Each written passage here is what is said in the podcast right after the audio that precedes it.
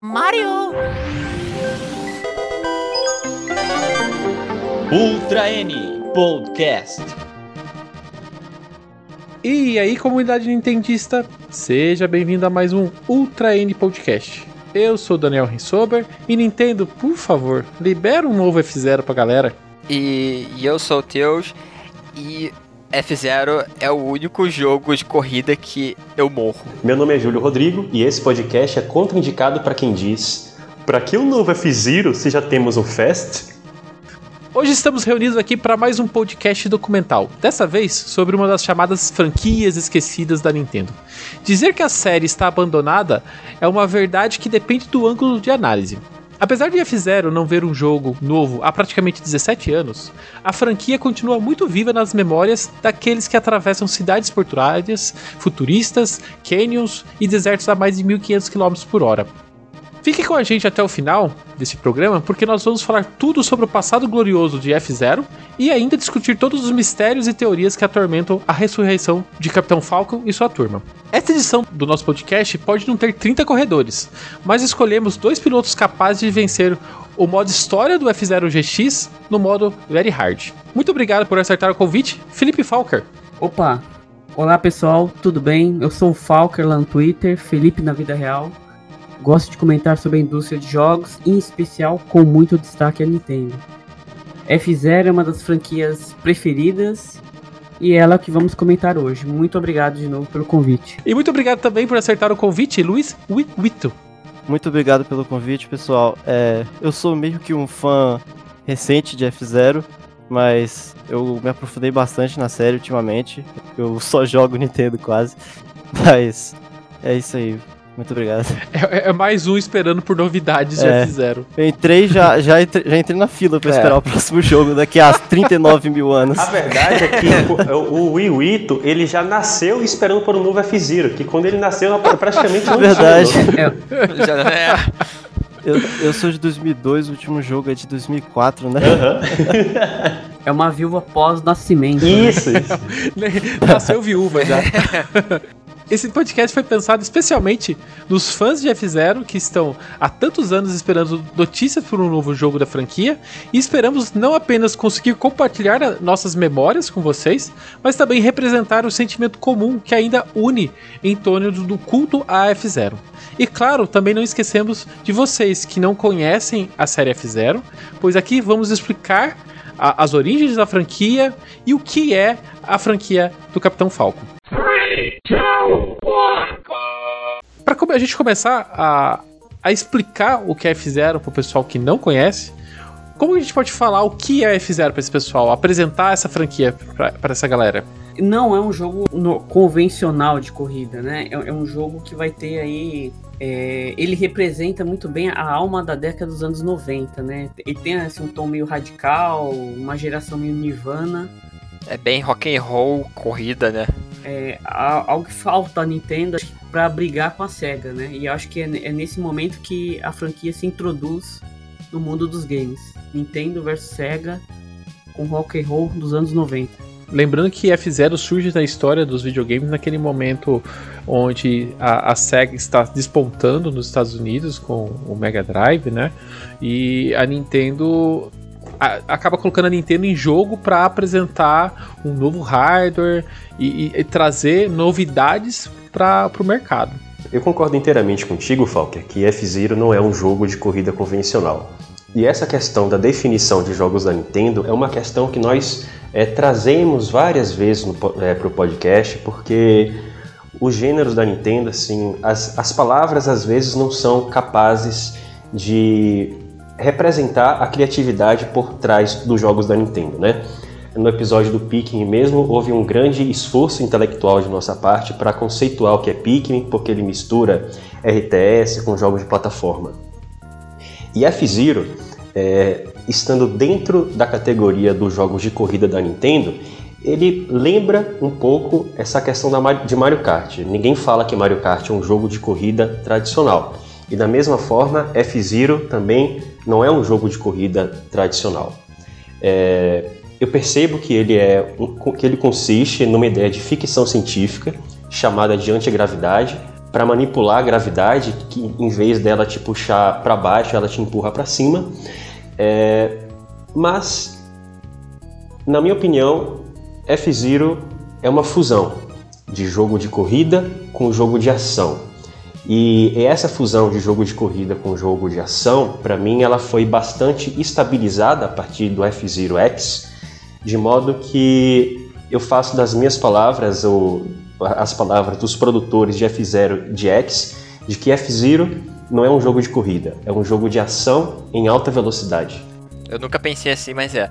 Porque é o único jogo de corrida que você vê que você pode morrer, né? Você tá correndo e não é só porque, sei lá, caiu da pista. Você tem contador de dano, né? Você vai tomando porrada e Até tua energia vai diminuindo. Com tua intro, Deus, que é- tu disse que é o único jogo de corrida que tu morre, né? É bem isso, é um jogo de corrida você É. lutar com os outros, basicamente. É um jogo de ação, se for pra pensar. Não é tipo, sei lá, Mario Kart, que você pode jogar as coisas nos outros, mas. Sei lá, você acertou um casco, você caiu e continua a Você corrida. morre e ainda mostra o corpo seu ainda. É, o jogo tem uma grande relação de é, é, risco e ganho, né? Se você come, se arrisca, você vai ganhar, pode ganhar muita velocidade, mas também você pode morrer. Não é Uhum. só aquela é, aquele método esquerda-direita. Você vai ter muitas variáveis aí para se preocupar. É, é um jogo de estratégia. Concordo. F-Zero foi um dos títulos de lançamento do console 16 bits da Nintendo, o Super Nintendo. No Japão, ele aterrissou junto com o Super Mario World em 1990, chegando aos Estados Unidos um, um ano mais tarde, em 1991. E a sua história de desenvolvimento possui episódios e inspirações bastante inusitadas, como, aliás, parece ser um padrão da Nintendo. F-Zero foi desenvolvido por um time de 9 pessoas da Nintendo, incluindo o produtor Shigeru Miyamoto. Ele foi dirigido por Kozunobu Shimizu, que entrou na Nintendo em 1986, trabalhou em F1 Race e 3D Hot Rally, e depois em F-Zero Maximum Velocity e até mesmo Star Wars Episódio 1 Racer para Nintendo 64.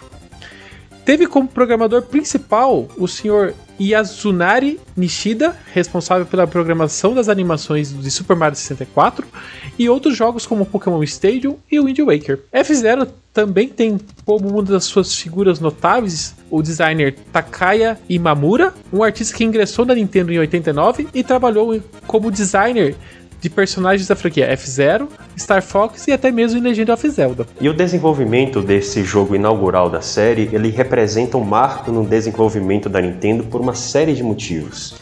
O primeiro dele é que F-Zero foi capaz de expressar o poderio tecnológico do Super Nintendo, tanto na perspectiva de exaltar suas qualidades, representada na tecnologia Mod 7, quanto para contornar as suas deficiências, especialmente em relação à velocidade do processador 16 bits da Nintendo, que já era apontado desde aquela época como incapaz de processar jogos muito velozes. É, Para quem não sabe, o Mod 7 consiste em um recurso gráfico desenvolvido pelo engenheiro da Nintendo chamado é, o senhor Masayuki Uemara, que permitia que a camada de background de um cenário fosse rotacionada e distorcida, criando a ilusão de um ambiente tridimensional. Essa tecnologia era alardeada pela Nintendo como um, dos trufos do Super Nintendo sobre o Mega Drive e foi utilizada em larga escala no F-Zero original. Nessa época, a Nintendo havia designado vários jovens programadores para fazer experimentos com Mod 7 e o programador principal, o Sr. Nishida, ficou responsável por desenvolver um jogo de corrida utilizando esse recurso.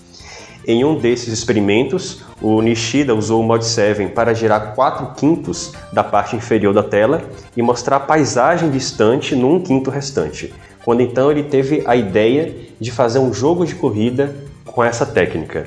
Dizem, inclusive, que quando F-Zero foi mostrado pela primeira vez no, no, em alguns stands no Japão, é, vários desenvolvedores chegaram perto lá e perguntaram para o senhor Nishida se aquilo já era o que se falava que eram polígonos. e ele teve que explicar que não, na verdade era uma técnica fake que simulava polígonos. Efetivamente, o primeiro jogo da Nintendo a utilizar polígonos. É o PNG deitado, gente, não é polígono, não. É, exatamente. Mas efetivamente o primeiro jogo da Nintendo inaugural que utilizou polígonos foi a introdução do A Link to the Past, quando cada um dos pedaços da Triforce começam a girar até formar a Triforce completa, é, que inclusive foi programado pelo próprio Sr. Nishida. O segundo marco é que F-Zero representou uma guinada no desenvolvimento de jogos da Nintendo. Segundo o próprio Shigeru Miyamoto, na época pré-Super Nintendo, a Nintendo terceirizava a programação dos seus jogos, incluindo para empresas como Intelligent System e HAL Laboratory. Mas F-Zero foi uma ruptura no processo de desenvolvimento da Nintendo, sendo o primeiro. Isso aqui é um marco muito importante que eu, eu tive que ler, inclusive, essa, essa, é, essa informação várias ve vezes para ter certeza que dizia isso que realmente dizia. Mas ele foi o primeiro jogo desenvolvido inteiramente na Nintendo. Do design, a programação, música, tudo foi feito é, tudo foi feito na recém-criada divisão Nintendo Entertainment Analysis e Development, que foi criada em 1989 e sucedeu a antiga Nintendo RD04. Inclusive, segundo o próprio programador-chefe de F-Zero, ele e mais quatro programadores inauguraram a Nintendo EAD em termos de programação. Eu só imagino o senhor Nishida, ele chega lá na, nos escritórios da Nintendo e fala: quando eu cheguei, tudo isso aqui era mato. esse, é, esse, é, um ponto da história muito interessante. Eu, eu, realmente não conhecia esse fato da Nintendo que só a partir de F0 que eles começaram a ter times internos de desenvolvimento da parte de programação. Eu acho isso um fato bem curioso e é bem distópico, né? Pra pessoa pensar no, no, na história da Nintendo. Fica até mais triste pensar que F0 tá abandonado quando você vê isso, né? Teve um marco importante desses. É. é. A Nintendo engavetou o negócio. Exatamente. F0, né, tem muitos marcos, né? E essa parte aí que eu não sabia também, uma grande novidade. Eu tenho as revistas da Nintendo World aqui, um monte, mais de 100. E eu não sabia dessa informação acompanhando a Nintendo há muito tempo. Não e vou dizer que até hoje a Nintendo terceiriza para empresas que não aparecem nominalmente nos créditos dela. Não estou falando da Bandai Namco ou Tecmo, não. Tem outras empresas no Japão que, forne que são destinadas a fornecer mão de obra de programação e até hoje muitos jogos da Nintendo têm essa terceirização da programação. Inclusive, pelo que eu encontrei na internet, o próprio porte de Breath of the Wild não foi pro, pro Nintendo Switch não foi feito internamente na Nintendo, mas nessa empresa de terceirização, de, é, de programação terceirizada, sim. Sério? Ah, o quê? exatamente, curioso, né? Agora, em relação ao terceiro marco, a gente sabe que a Nintendo tira influência, às vezes, da cultura japonesa, às vezes da, das experiências dos próprios desenvolvedores, e às vezes ela tira a, a, a influência de alguns filmes, né? Por exemplo, o Metroid ele foi baseado em Alien, o oitavo passageiro, Donkey Kong em King Kong, e F-Zero também tem uma história de ser baseado em um filme ocidental. Mas antes disso, existe uma frase do, do filósofo Santo Agostinho que diz o seguinte: Prefiro os que me criticam porque me corrigem aos que me elogiam porque me corrompem. E essa frase é bastante simbólica para definir como F0 se tornou F0. A princípio, o jogo que estava em desenvolvimento pela equipe do Sr. Shimizu começou com uma sequência do jogo Famicom Grand Prix F1 Race, que consistia em um jogo de corrida lançado para o Disk System em outubro de 1987. É, no entanto, ao mostrar a sequência desse jogo para Nintendo of America, os americanos não gostaram do resultado e até disseram que não lançaria a sequência desse F1 Race nos Estados Unidos. O curioso é que em vez do senhor Shimizu explodir de raiva com os americanos, como a gente imagina que são os japoneses, a reação dele foi simplesmente dizer o seguinte: Se é isso que vocês dizem, então farei algo muito legal. O cara é humilde, né? Ele aceitou o desafio. Eu só não imagino alguém xingando alguma coisa do Shigeru Miyamoto ele tendo a mesma reação. então, o senhor Shimizu começou a refletir sobre como agradar os americanos nesse novo jogo de corrida. E para agradar os americanos e ajudar o Super Nintendo a vender no ocidente, parecia bastante inteligente se inspirar na cultura americana. E foi exatamente isso que a Nintendo fez. O feedback da Nintendo of America ocorreu na época em que o filme do Batman, dirigido por Tim Burton, fazia um enorme sucesso na América do Norte. E depois de assistir esse filme, o Sr. Shimizu comprou várias HQs do Batman, voltou para o Japão, onde encontrou o Sr. Nishida fazendo experimentos com o Mod 7. Então, os japoneses, na, nas expressões que o próprio Shigeru Miyamoto gosta de dizer, eles viraram a mesa do chá. Mudaram, viraram, viraram o jogo de, De ponta, ponta cabeça. quase que literalmente de ponta cabeça, viu? Porque um jogo de corrida com carros que lembrava Hot Wheels foi substituído por naves futuristas. Em alguns momentos no F-Zero X eu literalmente virei de ponta cabeça. né. Jogo bugado. Acontece com muita frequência mesmo. E se bem que Mario Kart 8 não é bugado e, é- e também você vira de ponta cabeça.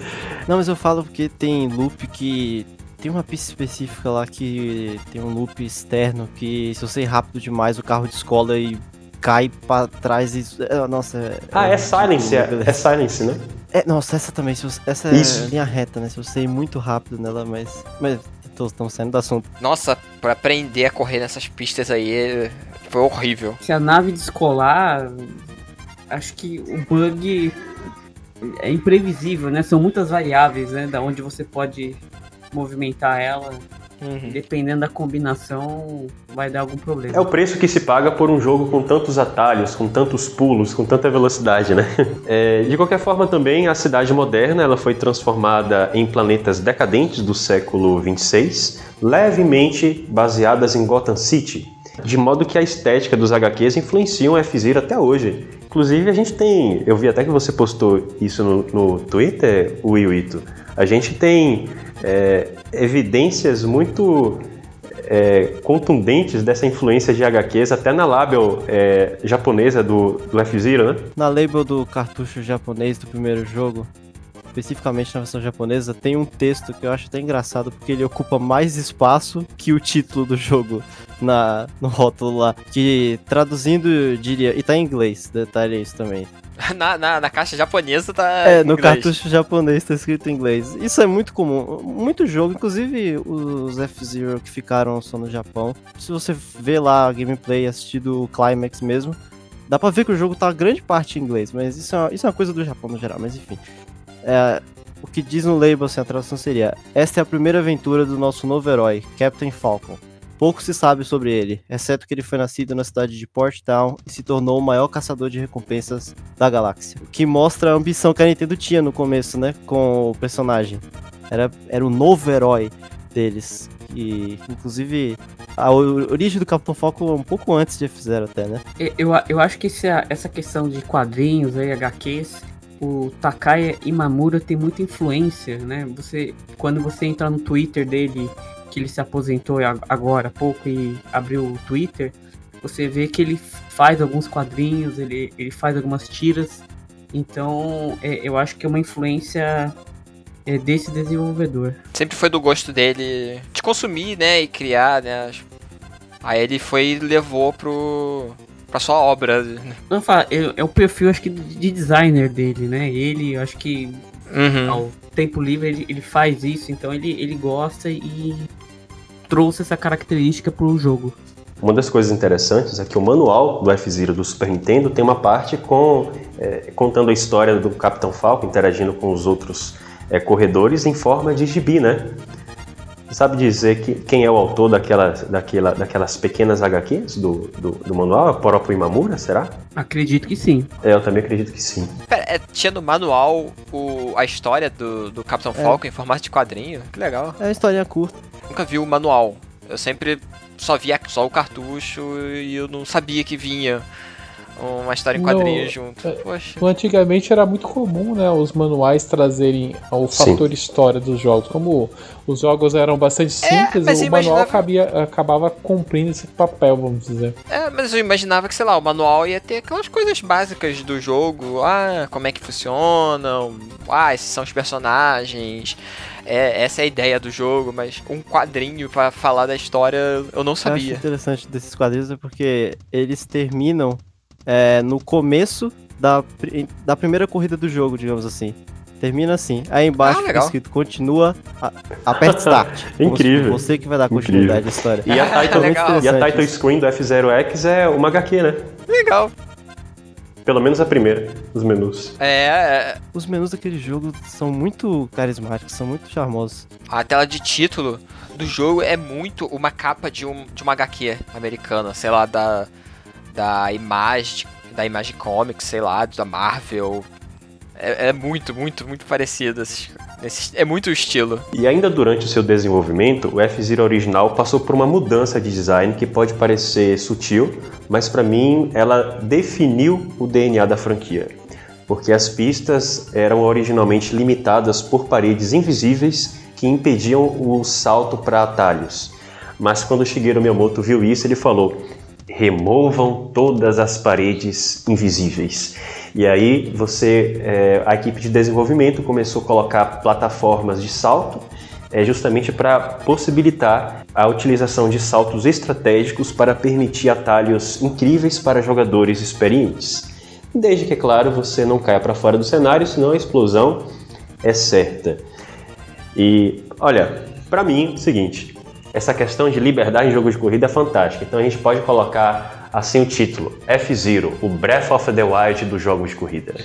Nossa! Ô, exagero! Jesus! Ô, entusiasta por franquias esquecidas, menos? Eu acho que seria uma questão ao contrário, né? O Breath of the Wild é o jogo de aventura de um F0, né? Porque Perfeito, o perfeito. F0 veio primeiro. Zelda se inspirou em F0. Eu vou passar pro resto. Vocês estão muito loucos da- das dorgas. Vocês estão muito tempo sem F0 vocês estão assim. Agora que já percorremos a origem da franquia, é hora de mergulhar nos jogos da franquia. O primeiro F-Zero é ambientado no ano 2560, em uma época em que a raça humana expandiu suas relações para o cosmo e o comércio, transferência de tecnologia e o intercâmbio cultural. Civilizações alienígenas fazem parte da dinâmica social. Nessa sociedade, um tanto quanto distópica, os multibilionários que fizeram fortuna com o comércio interplanetário se juntaram para criar um novo entretenimento parecido como a Fórmula 1, semelhante ao que existia no planeta Terra há centenas de anos atrás, mas agora em uma escala galáctica. Então eles criaram pistas de corrida antigravidade localizados a quase 100 metros de altura. E no manual do jogo também diz que quando o primeiro Grand Prix foi realizado, o público ficou muito irritado com a brutalidade das competições, mas depois se acostumaram e começaram a pedir mais e mais obstáculos, que ganhar a competição significaria ser condecorado com a maior honra do universo. E assim nasce F-Zero. Definitivamente não é uma história usual em se tratando em séries de Nintendo, né, pessoal? Deixa eu contar uma curiosidade, que quando eu era pequeno, eu achei, eu me achei um gênio. Eu tipo, caraca, eu percebi isso sozinho. Que o nome do F0 era de por causa do Fórmula 1, na época quando eu era pequeno. Eu fiquei assim, peraí, F0, corrida, tem Fórmula 1, que é F1. Ah, meu Deus, eu sou. Eu, eu fiquei, tipo, muito. Eu fiquei, caraca, sou um gênio. Até que eu contei, aí a pessoa ficava. É, ué. Não tem nada demais, é super meio que normal, né? Fizeram. Considerando que F0 é o sucessor espiritual do Famicom Grand Prix F1 Race, será que o próximo sucessor espiri- espiritual vai ser o F-1? F0 morreu, mas em breve surge o F-1 aí, pessoal. Tem esperança ainda. Eles estão falando de ideia absurda, a gente tá falando da Nintendo. Pode ser, nunca dá pra Faz se esperar, né? Ela cria franquias baseadas em coisas muito esquisitas. Ó o Wario aí, cheio de coisa bizarra. Olha, é, na, na minha percepção, essa história de F-Zero, obviamente F-Zero é um jogo que pertence à categoria da ficção científica, mas na minha opinião, essa questão de multibilionários entediados por falta de entretenimento criar uma competição mortal e as pessoas é, disputarem ela por dinheiro, pela honra, etc., para mim insere F-Zero na subcategoria de ficção científica de cyberpunk, é, em que você tem alta tecnologia e baixa qualidade de vida. Então é como se F-Zero fosse Cyberpunk 2560. Até me impressiona a sujeira que é o universo de F0, né? Se É. é. pensar, corrida mortal. É, é o que foi dito, né? pô, fazer uma corrida mortal televisionada, pô, é uma parada muito doida. Com certeza deve ser uma coisa muito mais cyberpunk do que cyberpunk. É, inclusive, o modo história do F-Zero GX, né? Ele mostra as cidades bem decadentes, sujas, né? Parecendo um pouquinho da Gotham City também, né? Se eu não me engano. Uhum. Vocês já assistiram um filme com Arnold Schwarzenegger chamado The Running Man? The Running Uhum. Man? Eu já. Running Man Eu já é o assisti. cara do Ocarina of Time, do Majora's Mask. Pois é, há muita discussão. Esse filme É conhecido, é- é é conhecido como O Sobrevivente aqui no Brasil. Há muitas suspeitas que, além é, da influência oficial do Batman do Tim Burton, F-Zero foi influenciado, inspirado por The Running Man. Agora uma coisa muito legal, vocês sabiam que essa, o fato dos carros serem. De, eles ficarem flutuando e as pistas serem lá no céu é só por conta de limitações técnicas do Super Nintendo. Isso é, isso é uma coisa muito legal.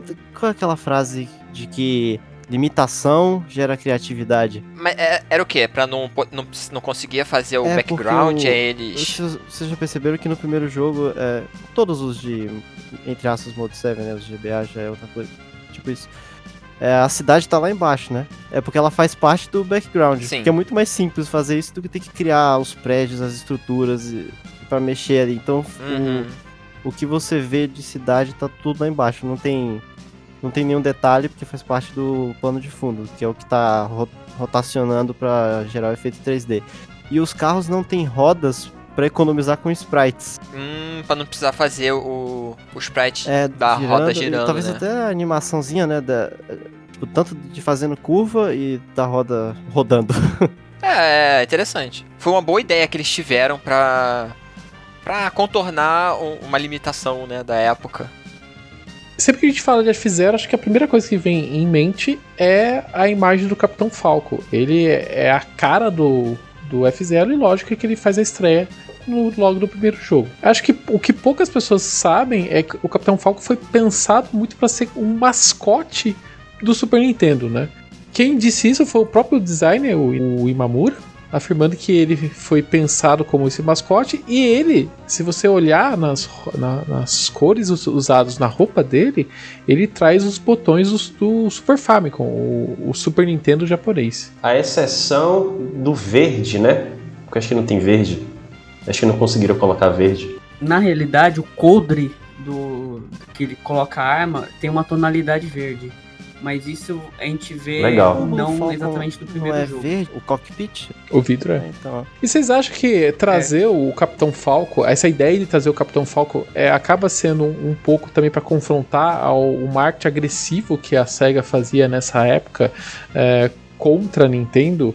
É, onde a SEGA trazia muito essa questão de rivalidade, muito essa questão de, de ser melhor e mais rápido através dos seus produtos, dos seus videogames da- dessa época. Olha, faz muito sentido, porque basicamente o Mega Drive era o console em rock and roll, rapidão, descolado e mais adultão, mais adolescente, enquanto o, o Super Nintendo era o console mais pra família, mais criança, mais calminho. E o F-Zero já era diferente, já era o jogo que era o rock and roll rápido, o adolescente, descolado, era muito mais a pegada da SEGA, né? Então, meio que era aquela, ó, você pode ter o Super Nintendo, que ele também tem um jogo que é toda aquela vibe ali do do Mega Drive, que você, tá. Em vez de você comprar o Mega Drive, compra aqui o Super Nintendo, né? Que ele tem tudo isso e mais um pouco. Pra combater a retórica da SEGA, né? De eh, videogame pra, eh, infantil, pra criança. Então veio aí com uma pegada Uhum. diferente. legal que se fosse eu na época, eu acho que isso ia me afastar. Eu lembro que eu não gostava do Sonic quando criança, justamente porque ele se achava demais. Eu era o contrário, eu preferia as coisas mais tranquilinhas da Nintendo. Eu acho que até por isso que eu não, jo- não me interessei por F-Zero até recentemente, talvez. Fui parando de ser tão fresco. É, assim, eu, eu acredito que o fato da Nintendo of America ter sido assim, a Nintendo japonesa tava lá de boa lá no Japão, né? Na época não tinha todas essas questões de globalização, não eram tão imediatas, mas era a Nintendo of America que estava sendo sacaneada pelo marketing da Sega. Então, eu acredito Ah, é. que aquela provocação que ela estava recebendo nas costas influenciou o julgamento para falar que aquele jogo, aque- aquele sucesso, aquela sequência do F1 é, não seria vendido nos Estados Unidos porque não era um jogo legal o suficiente. Eu, eu acredito que o julgamento da Nintendo of America foi baseado, foi decorrente da, da zombação de tudo que passava lá em relação à SEGA. Cansou de sofrer bullying. É. Ah, é? Então vou fazer um negócio também igual. E melhor. Ou seja, dá pra colocar a SEGA na, no- na certidão de nascimento aí do Capitão Falcon. Pois é, o melhor jogo da série é deles. Isso. Eles instigaram a Nintendo a fazer e depois pegaram e fizeram o melhor ainda. Isso foi tudo com a conspiração, É. foi tudo a SEGA que planejou. Eles criaram e fizeram já pra fazer o Jack. É tudo planejado. Não, não. Pô, se fosse assim, porque flopou o videogame deles. É o arquiteto do universo, né? Pregando nossas, nossas peças. Eu acho que os quatro carros iniciais lá da franquia, que é o do primeiro jogo, também tem as cores do Super Famicom, né? For analisar. O Blue Falcon é azul, Ah, é?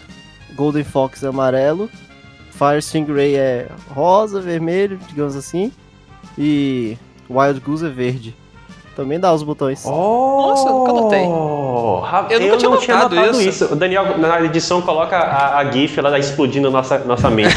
que interessante, cara. Porra, legal mesmo. É uma ótima observação mesmo. O F0 do Super Nintendo, ele tem alguns modos de jogo, como o modo Grand Prix, que é dividido em três ligas, cada um por cinco pistas situadas em sete planetas diferentes. Eu acho legal porque quando você abre o, o manual do jogo, você é, vê que a Nintendo teve um certo cuidado em descrever esses planetas também.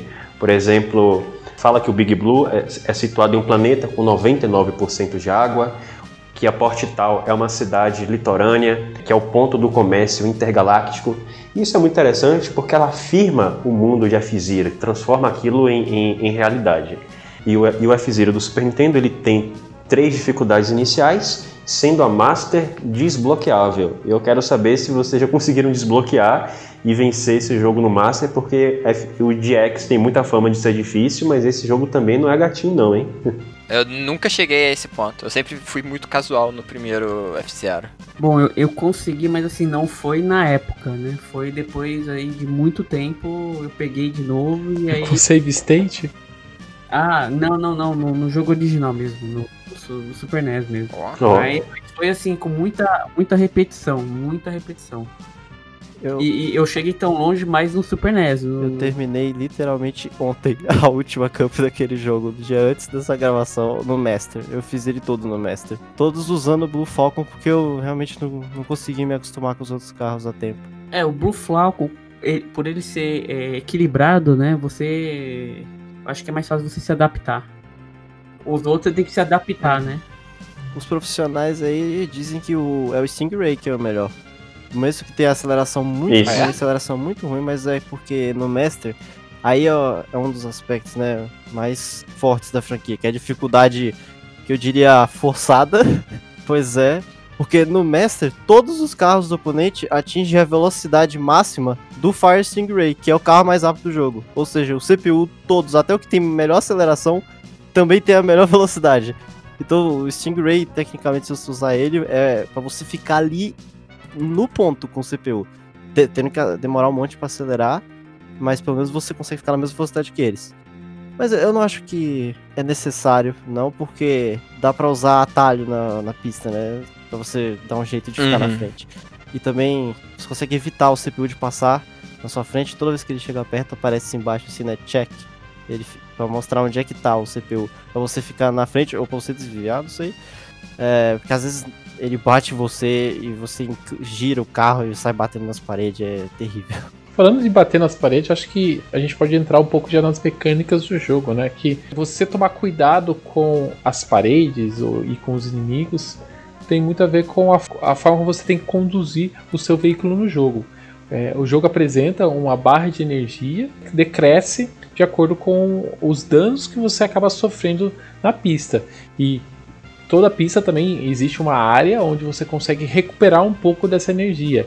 Então a, a mecânica de jogo não é só a corrida, mas você também tem que tomar muito cuidado com toda a forma como você conduz o seu veículo na pista. É, basicamente você vai decorar as pistas, né? Decorar cada curva, cada ponto de recuperação.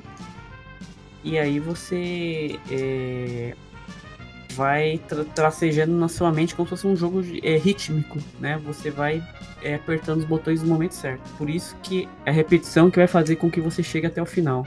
Eu acho que a pista que mais é, aproveita de, desse sistema aí é justamente a última pista do jogo, Firefield. Porque a zona de recarga ela é um caminho separado e mais lento. Você tem que decidir se você vai recarregar energia para a próxima volta, torcer para né, conseguir pegar, tomar liderança de novo, ou se você vai pegar o caminho mais curto e seguir talvez com metade do HP. É a pista mais difícil do jogo, pelo menos pra mim, né? Eu tô aqui a última. Mas é interessante o jeito que ela faz isso. É, mas também é sempre aquele dilema. Às vezes você tá numa corrida e tá todo mundo batendo em você, aí sua energia tá lá embaixo, e você tem que ficar naquela dúvida. Você vai se curar ou você vai continuar correndo indo em primeiro lugar? É sempre aquela aquela coisa, é, tem que conseguir pensar rápido, ou você acaba não conseguindo nada, você pode morrer, é, Na maioria lá. das pistas do jogo, eu acho que nem é tão difícil se você se recarregar, é só, normalmente a zona de recarga tá logo após a linha de chegada, então você, e ela tá no caminho normal, é só você ir pro ladinho. É, ali do, do lado. A de Firefield é, é mais chato, porque você se você quiser ganhar, às vezes você tem que não pegar e torcer para não morrer na próxima volta. Mas pelo uhum. menos não sei, é um desafio diferente, eu acho interessante. Mesmo quase arrancando meus cabelos jogando aquela pista no Master. É, seria como se fosse o é, pit stop é tipo... num, sei lá, num jogo de Fórmula 1, que você tem que sair um pouco da pista e, e entrar num, num espaço separado.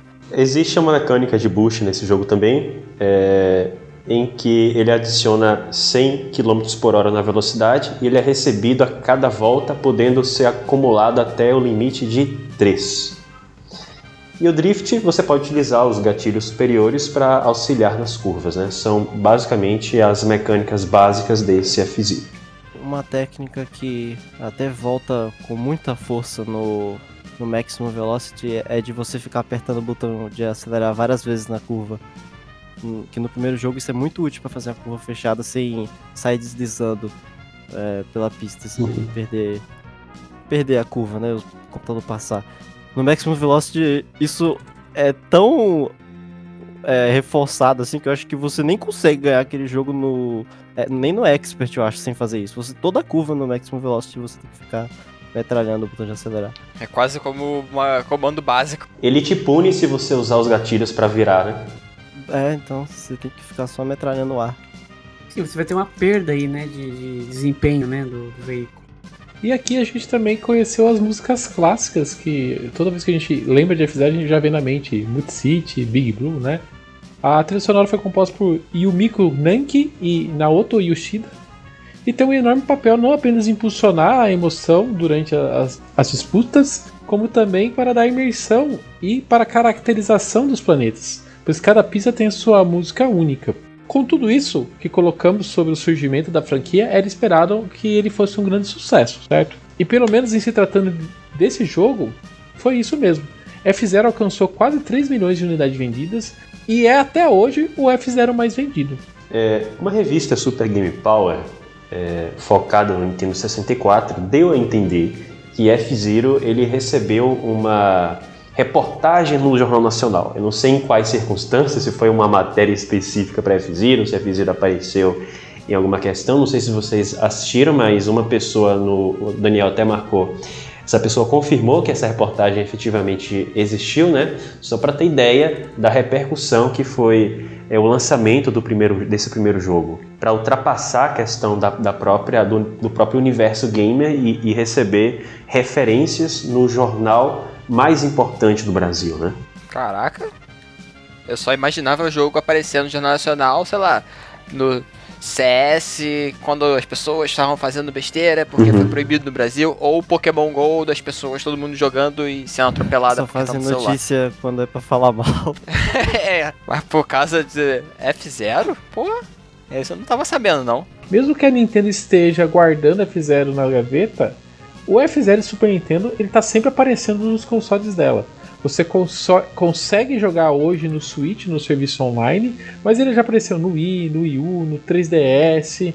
e até no Super Nintendo Classic Edition. Esse jogo, pelo menos pra preservação histórica, tá bem preservado, tá em várias plataformas. Tá bem distribuído, né? É, tá bem distribuído em várias plataformas. Mas antes da gente avançar pro, pro lançamento para Nintendo 64, a gente tem mais um pouco para falar do F0 do Super Nintendo. Para quem não sabe, em 95 a Nintendo lançou é, exclusivamente no Japão um periférico chamado Satellaview para o Super Famicom, que é basicamente um modem que se conectava via satélite para permitir que os jogadores baixassem conteúdo adicional para jogos ou até mesmo jogos completos. Né? E adivinha qual foi a série que ganhou dois jogos exclusivos para o Satellaview? O próprio F0. A gente conhece esses jogos como BS, F0 Grand Prix e BS F0 Grand Prix 2. O primeiro jogo apresentou novos pilotos e o Capitão Falcon não estava presente. Ele, e ele foi lançado em quatro partes, divididos entre 96 e 97. As três primeiras partes continham os circuitos do jogo original, enquanto o último apresentou pistas inéditas. Já o BS F-Zero Grand Prix 2 foi lançado em três partes, com os mesmos corredores do primeiro BS F-Zero. Eu não joguei eles, né? O que eu acho mais interessante nisso tudo. Você não tem o Satellaview? Ou... Não, Como assim não tem Satellaview? Por que chamaram ele aqui, hein? Então, assim, mas a tecnologia, né? A tecnologia que a Nintendo usou na época, eu acho que é algo destacável aí, né? É, é eu acho que era muito à frente ao tempo, né? Eles estavam praticamente vendendo, sei lá, jogo digital quase, Uma né? coisa muito interessante desses jogos é a questão da trilha sonora. Porque o Satellaview tinha uma função que chamada Sound Link, que era a mesma que tinha, você sabe, né, que tinha uma narração ao vivo ali. As pessoas estavam jogando e tinha tipo rádio, sabe, falando é, anúncios sobre os jogos, comentando no geral, até acho que dublagem de coisa. Caraca, esse eu não É, tava o sabendo não. Era isso, ele não só recebia os jogos, ele recebia também. É, é tipo a rádio mesmo. E uma coisa legal é que a trilha sonora desse, dos dois BS F-Zero Grand Prix era com qualidade de CD, porque ela era transmitida via satélite. E, tipo, era um remix, assim, das músicas do original. Em qualidade de CD mesmo, é muito bom. Se você achar vídeo online, Caramba. assim, dá pra escutar um pouquinho. Porque, inclusive, algumas das músicas foram tiradas de um, um álbum que a Nintendo lançou. Super Famicom Game Music, que tem duas músicas que eles Ah. tiraram, eles pegaram e colocaram Caramba. Mute City e Red Canyon, eu acho. Veio desse álbum. Pô, que legal. Desceu no iceberg aí, hein? o iceberg de F0. Outras das músicas são muito similares a de um álbum de jazz que foi lançado, acho que em 92. É, só que não, não é necessariamente igual, é, dá pra perceber que é mais eletrônica as músicas que eles tiraram desse álbum de jazz. Mas é, a trilha sonora inteira, assim, é muito bom. Tem no YouTube, já postaram, já assim, jogando. Dá até pra escutar o narrador falando, é engraçado. A parte de áudio era por streaming, né? Uhum, pelo, via satélite. Imagina você receber música no seu Super Nintendo via satélite. Então dá pra, Estou, eu já estou sabendo o que, que você vai falar, Júlio. então dá pra dizer que a Nintendo fez o primeiro jogo em nuvem em 1995. Os haters não, não esperavam por essa. É. E você aí, Júlio, criticando o Stadia. É. Tá certo, né? Eu- a Nintendo parou de fazer o Satellaview, né? Então quer dizer que não funciona mesmo. Fazendo a estreia no universo tridimensional, em 98 o F-Zero chegou no Nintendo 64. O F-Zero X vendeu 1 milhão e 100 mil unidades e teve um elenco bem diferente no, des- no desenvolvimento, sendo dirigido por Tadashi Sugiyama, ex-diretor de Mario Kart, Star Fox e produtor do Wii Fit, tendo como programador principal o Keizo Ota, que participou de Wii Race, de Super Mario Sunshine e de Mario Kart Wii e a música de Taru Bando. O Takayo Imamura permaneceu como o artista-chefe do desenvolvimento do jogo. A principal novidade em relação à versão de Super Nintendo é que no Ninte- Nintendo 64 não precisava, claro, simular o efeito 3D, pois seu hardware foi projetado para executar esse tipo de gráfico. Só uma pergunta, só por curiosidade. O F0X, ele lançou antes ou depois do Mario Kart? Porque no Mario Kart, pelo que eu lembro, era os personagens eram sprites, né? Depois. Até Foi depois? a Rainbow Depois. Road Ah, lá, tá. em referência ao Mario Kart 64. Sim. Ah, tá, então, beleza.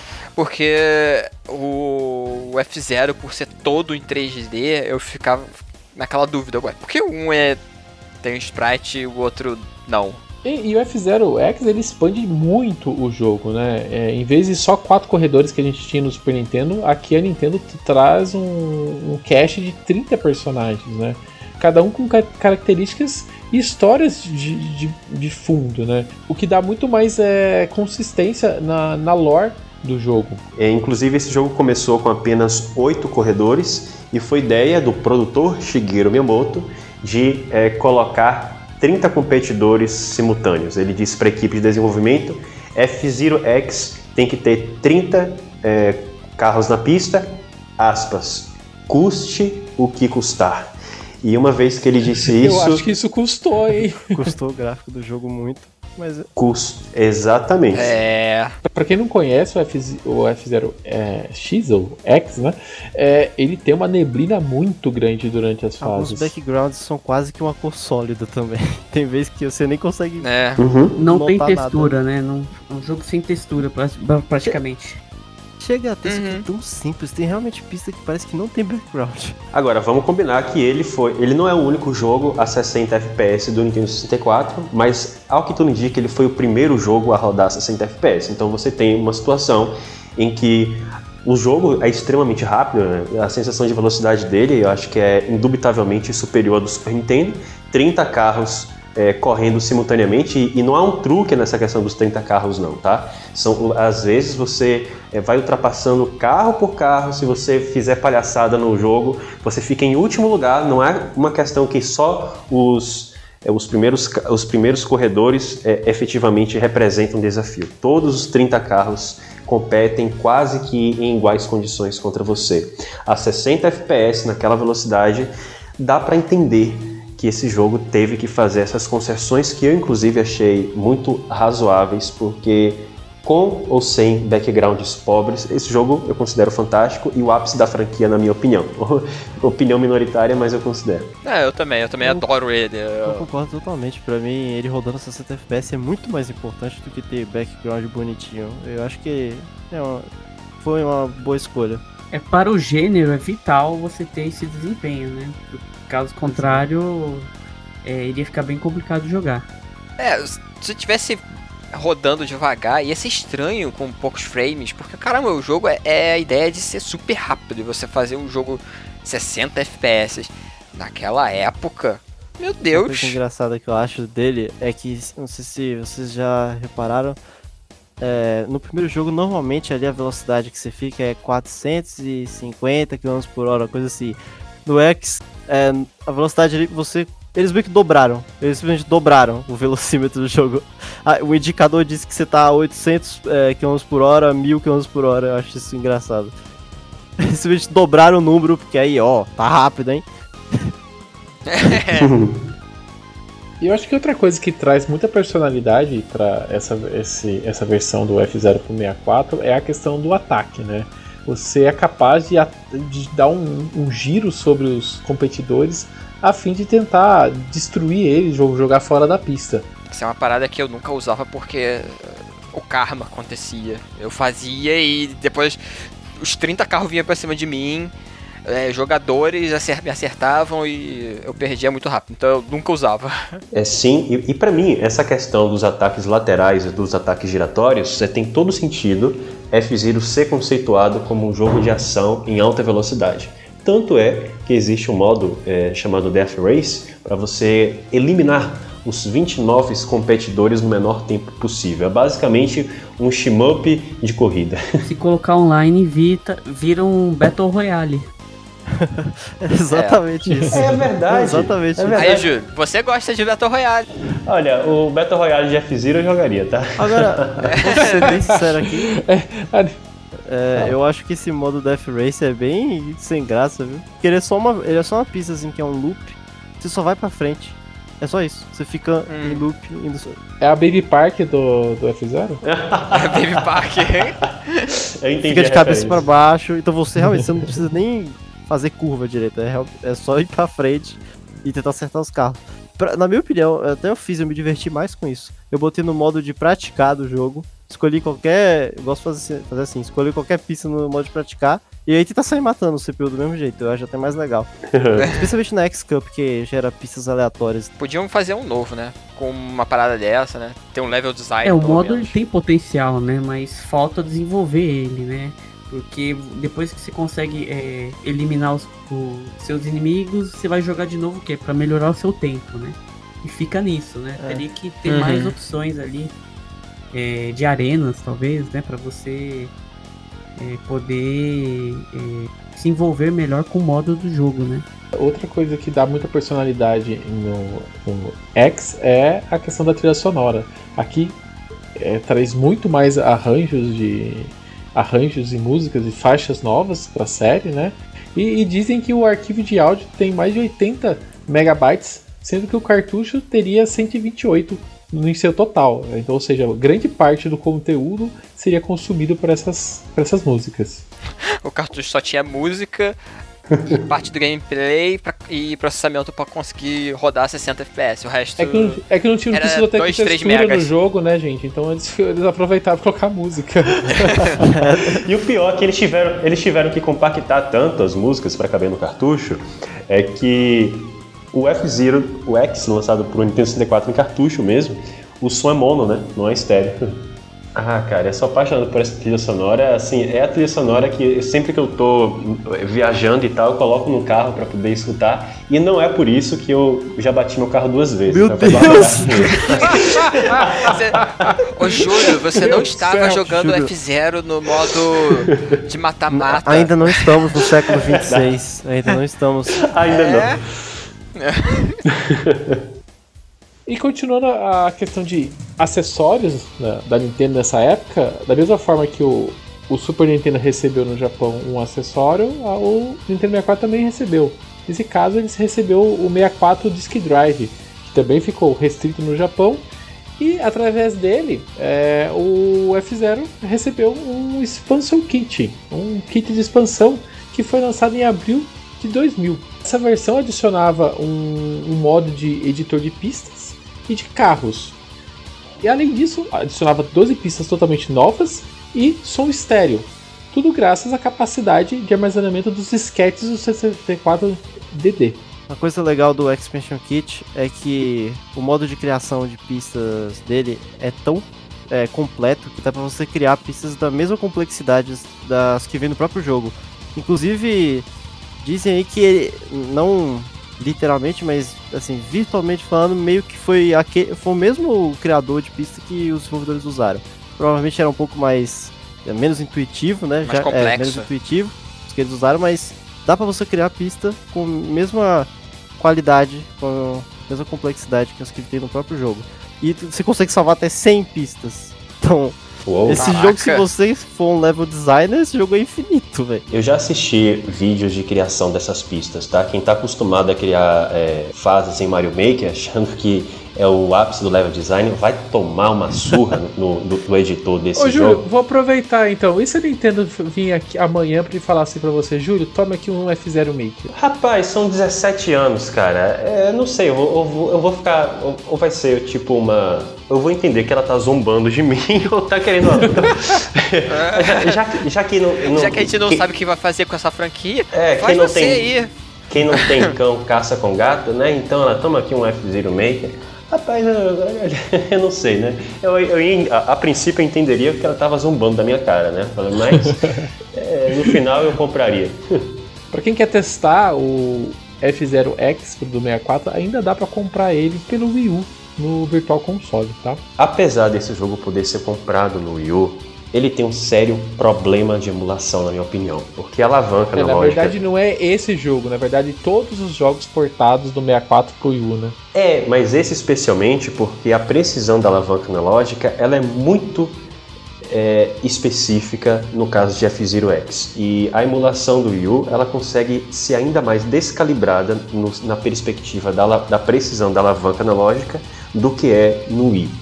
Esse foi o motivo pelo qual eu tive que investir algum dinheiro para poder colocar a mod no meu Nintendo 64, depois comprar o Upscaler, porque assim, na minha opinião, F-Zero X, por questões de emulação, ele nesse momento só pode ser jogado adequadamente no Nintendo 64.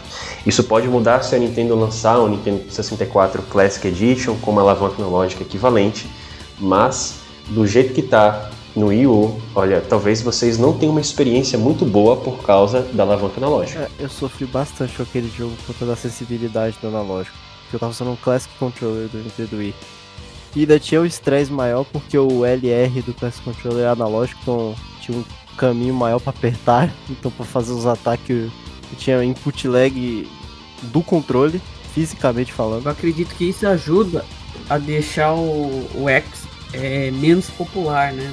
Com o pessoal, né? Que não vai poder aproveitar no, nos virtuais consoles. Que triste isso. Eu nunca imaginei que o, os ports eram tão problemáticos. E a série continuou evoluindo. O próximo passo que ela, que ela deu foi embarcar nos portáteis no F-Zero Máximo Velocity para Game Boy Advance. O jogo foi lançado em 2001, foi desenvolvido fora da Nintendo por uma subsidiária chamada, chamada ND Cube.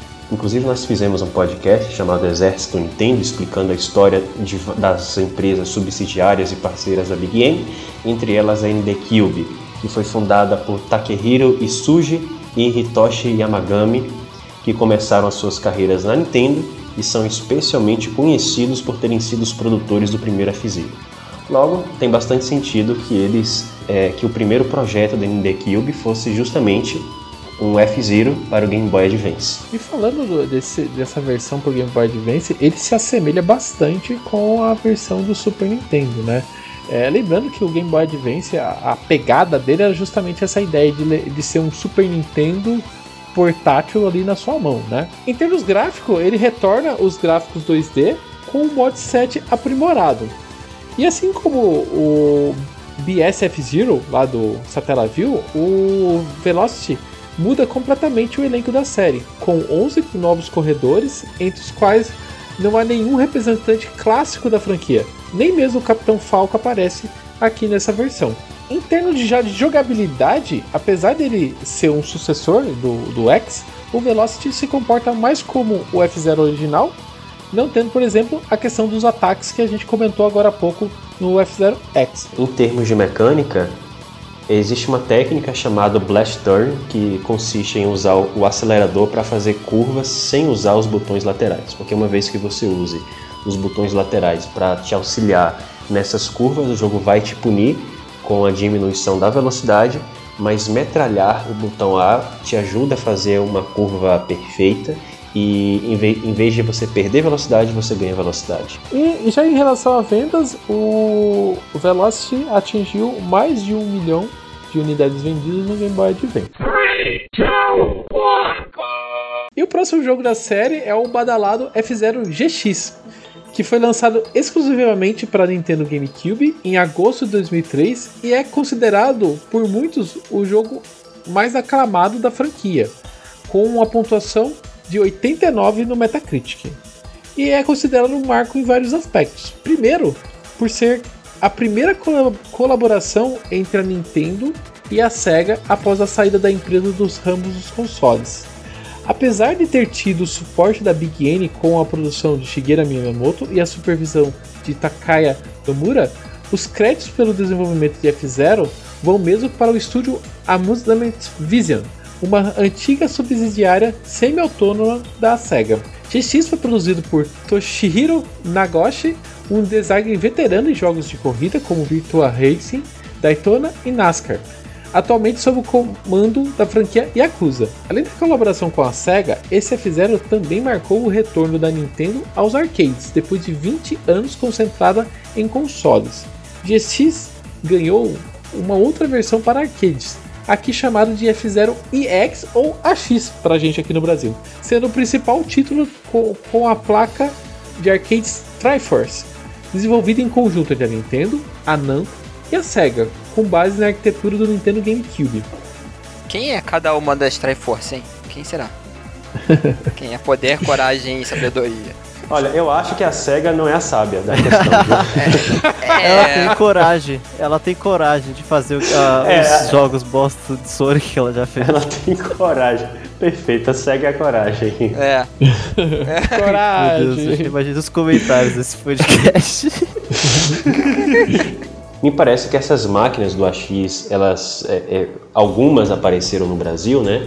E para os felizardos que tiveram a oportunidade de jogar nelas, você poderia pegar o seu memory card do GameCube, levar até essa máquina de arcade, colocar o memory card lá e você conseguir algumas recompensas. Poderia pegar algumas peças e até acho que naves da versão do AX e levar para a versão, para sua versão do GameCube e poderia também é, salvar a sua nave que você construía no modo garagem, no, no DX, para jogar nessa versão do arcade e correr lá com a sua nave, né?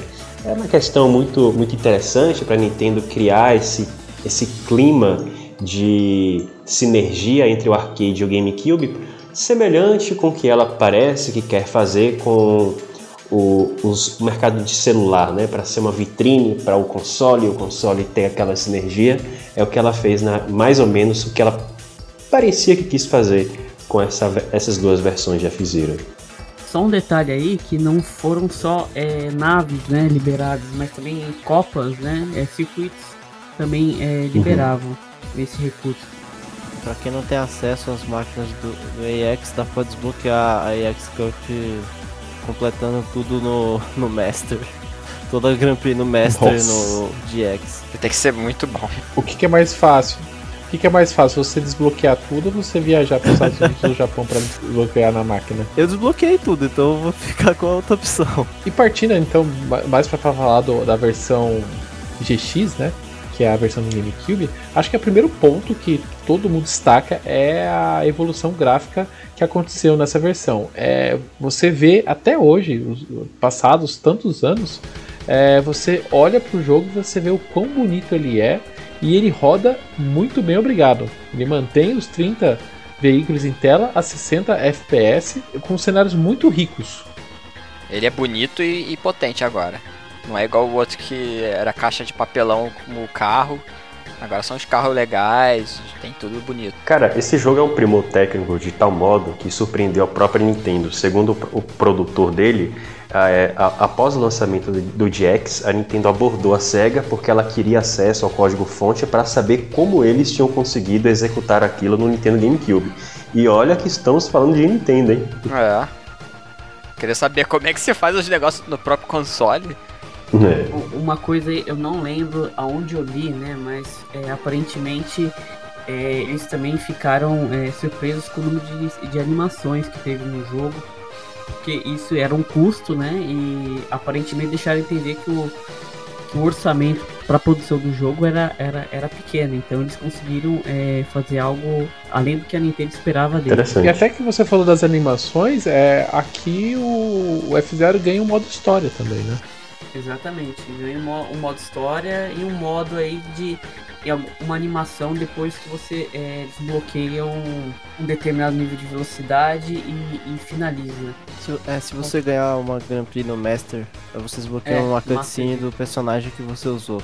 Ah, que legal. Não desbloqueie a animação do Capitão Falcon, aquilo é muito É, vergonha nossa, alheia. cara, é muito besta. como assim? Não, é, mas esse desbloqueio também não é só o Capitão Falcon. É, de Vários todos. personagens. Todos os personagens têm um. bem ridículo. Assim, a SEGA postou, as cutscenes desse jogo são bem... é, de se ridicularizar mesmo, sabe? Você é penalizado por ganhar o jogo? É isso que eu tô entendendo? Olha, é, a menos que você queira ver a cueca do Capitão Falcon, você pode entender que é uma penalidade. Sim, é isso, é isso que é- ele rasga as calças da cutscene extra dele. O sentimento Não, é de é vergonha. de série. Sim. Ah, minha mão. é, Alguém segura minha mão que tá querendo ir pro YouTube ver esse negócio. Em relação às mecânicas de F-Zero GX, alguém aprendeu a fazer a técnica sneaking? Não, eu tô ligado. Por nome eu não sei não. É um negócio É- que você exploita a física do jogo fazendo tipo umas curvas assim e ele começa a encher de velocidade o carro e é tipo 3 mil km por hora vai parar. E sai voando. Sai voando muito. Mas Sai voando a pista toda quase.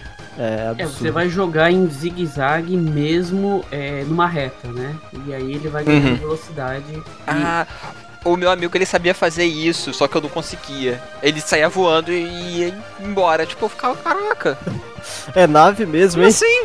É. Eu confesso que eu não, eu não aprendi essa técnica não, mas eu vou retomar esse jogo aí, eu pretendo tentar aprender sim. Em relação à trilha sonora, ela foi comp- composta por Hidenori Shoji, compositor da Sega Tour Championship e de Super Monkey Ball.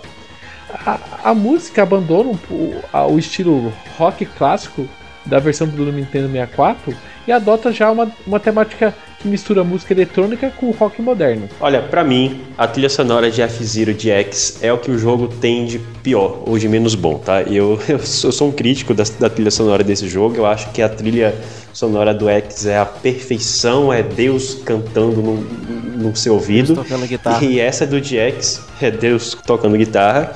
E a de GX ela não consegue me agradar, ela quebra um pouco o que poderia ser esse jogo pra mim, pessoalmente, em termos de imersão e tal. E ainda, obviamente isso não vai me afetar o meu julgamento e dizer que esse jogo não é uma obra-prima, mas pra mim faz muita falta as músicas do X nesse game. Agora sabe o que é interessante? Existem versões de rock no estilo do X no GX para as pistas de Big Blue e, e Mute City. Você tem que desbloquear é, ou usando o cheat code, tem um cheat que você faz na lojinha do jogo, você faz um comando e aparece na loja para comprar. O Sounds of Big Blue, que é o nome do item que compra música de rock de Big Blue, você consegue se você completar todas as cups, eu acho que em todas as dificuldades, ou todas do Master. Eu cheguei a desbloquear ele desse jeito, mas o outro tem que usar um cheat code, pelo visto. Mas é muito bom quando você ativa. Eu, escutei aquilo e falei, era pra ser assim a trilha sonora desse jogo. Era pra ser rock desse jeito. Infelizmente não é. Exatamente, eu também tenho desbloqueado elas, tá? Só que são duas músicas, né? E, É. e- e você tem toda uma vastidão de outros cenários que tem aquela trilha sonora um tanto estranha. E, e pelo que falou, é tão difícil assim pra desbloquear É, você- duas músicas. Você pode usar Poxa. cheat code. A, a Sounds of Mid City, eu não vi. Eu até pesquisei pra ver se não tinha como. Vai que você fazer todos os Staff Ghost eu desbloqueio, mas eu não tenho paciência pra Staff Ghost agora não. Eu usei o código mesmo. Eu tenho ela desbloqueada, eu não me lembro de ter feito cheat code, tá? Mas a verificar. Em relação ao sucesso de vendas do jogo, a gente tem uma controvérsia nos números, tá? O Visual Charts ele aponta a 650 mil unidades vendidas, enquanto um produtor da série diz que a série conseguiu atingir um milhão e meio de unidades. Nossa, diferença de número aí. É bem grande. Mas e esse jogo, como quase todos os jogos de GameCube, continua preso no GameCube. Vocês aceitariam um port 60 dólares desse jogo pro Switch? Olha, se alguém reclamar da- de um- desse jogo a 60 dólares, experimente comprar então no Mercado Cinza esse jogo. é pra você ver se você não vai pagar muito mais do que os 60 Eu dólares. já achei o GX por 400 conto ou mais, só isso que eu acho no mercado É, a faixa de preço do GX está entre 400 e 700 reais. Bem alto. Depende aí se tá com manual, né? Se tá completo. Mas eh, tá um pouco acima do preço do, do, do jogo que sa- sairia no Switch a uma edição de, de luxo, né? De algum E depois jogo. ainda ter que comprar um adaptador ou, ou conversor HDMI para Ah, você é. poder jogar o seu GameCube em uma televisão moderna, né? E além Ah, é. disso, o controle do GameCube é obrigatório pra esse jogo, né? Porque ele usa muito, Sim. muito sensível o LR analógico. Ele teria que usar no Switch também, né? Tem isso. Eu só queria adicionar uma, um, um comentário aí no, no GX. É, eu tava jogando eles há um tempo atrás aqui numa televisão de tubo, né? Eu é, tinha parado de jogar há muito tempo, voltei a jogar um pouco, matar a saudade. E aí eu percebi que o, que o jogo tava puxando meio pros lados. Eu, eu achei, nossa, eu, eu fiquei sem jogar, eu piorei muito, né? Tô muito ruim no jogo. E aí eu eu tive um instalo, troquei o controle, peguei um outro que eu tinha, que era mais novo, pouco uso, e não tive esse problema. Aí eu voltei com o controle antigo, entrei nas configurações do jogo, e aí eu percebi que eu tava com um leve drift, que eu não, é, jogando outros jogos de GameCube, eu não percebia. Mas na hora de jogar o GX, eu percebia, principalmente quando é, acionava o boost. Aí ele se deslocava como um foguete para esquerda ou para direita. E O aí, controle pra- tem que estar perfeitamente calibrado, então. né? Exatamente. Qualquer é- coisinha já É. era. é um detalhe aí da precisão do, do, do controle, a precisão, na realidade, do jogo, né? Do DX, Aham. pra, pra- que você tem que ter muito controle. E também aí, drift também não é uma coisa nova, né? Um, um- um segundo comentário aí. Agora imagina jogar estilo DX com Joy-Con com drift. Mas imagina. assim, é jogo de corrida. Jogo de corrida tem que ter drift. fazer as curvas. Joy-Con drift.